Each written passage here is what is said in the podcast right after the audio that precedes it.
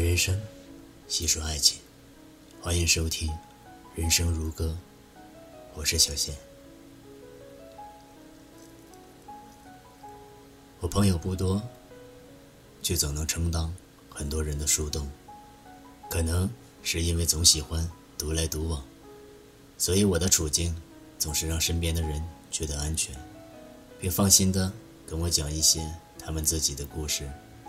虽然此后我跟他们提起，他们都忘记了跟我讲过这段，甚至讶异我怎么会知道。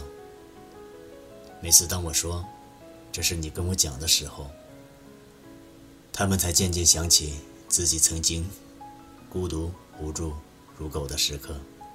每个人都有极其想要和人倾诉的时刻，情绪濒临城下的时候。并不想再苦苦厮守，沦陷反而轻松。我收到过很多邮件，他们告诉我，大学四年除了爱一个人，什么事情都没有干成。我们喜欢看别人的故事，并且沦陷于此，却丝毫无法察觉到安慰，是因为。在这些如狗的故事里，我们看到了自己。又到了一个毕业季，昨天的一封邮件，一个女孩告诉我，她和她的男朋友恋爱了整个大学，两个人不是同一个地方的人，却有共同的好友。分手了，她不甘心，理由是辛苦调教了四年的人，不想让别人坐享其成。另外，他丧失了一大批朋友。原来发现，有些友谊是靠两个人的关系来维持的，分开了，有些关系也丧失了意义。为了忘记一个人，放弃了一批朋友。在爱里，我们都自私。人在看开的人，在失去爱情的时候，也总有看不见的伤感时刻。就像我们搬家的时候扔了一个玩具，但是在别人捡走的时候，我们想去要回来一样，甚至怀疑自己该不该扔。别人不给，就觉得这东西越看越好，自己也会后悔扔掉。每个人都带着故事，走进他人的故事里。某天和朋友出门。打了一辆车，经过金台夕照的时候，他突然回头，跟得了癔症一样的拼命向后看。我说：“你干嘛呢？”回过头，就见他泪流满面。我问他：“你怎么了？”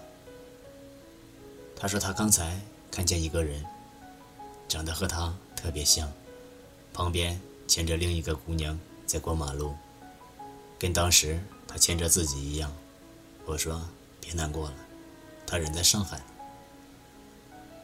他说就是因为知道那个不是他才难过，因为他以为他不爱他了。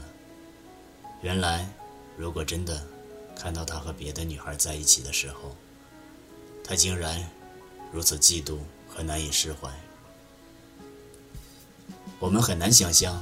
遇见前任时候的情景，有的人会说，那就大方的打个招呼；有的人会说，会当做不认识一样走过；有的人甚至会说，来不及去打一个招呼，因为大脑里需要接受新的事实。曾听过一对来自中西情侣的故事，故事的主角给我发了邮件。他们在大学四年都在一起，后来女孩出了国，后来和另一个男孩在一起。回国的时候，他说想见见他。毕竟大学四年，除了和他在一起，什么事情也没有做成。他说好。哥们怂恿他拿上避孕套，做不成朋友，也要。一回往事，结果在见面的时候，他看到了女孩胳膊上和他的情侣纹身被洗掉了，留了一块疤。他问他：“是你男朋友让你洗掉的吗？”他说：“对。”他问他疼吗？他说疼。他就什么都不想再做。他俩在二十四小时酒店里聊了一晚上，像在弥补一个因为毕业匆匆没有好好道别的正式分手仪式，又像是一个快死掉的人在脑子里放电影一样，放两个人的过往。男孩喝了很多酒，第二天醒来，女孩已经走了，面前放着一个他们大学四年的相册，最后一页写着：“相濡以沫，不如相忘于江湖。”我们总有几年，或者某个时刻爱过一个人，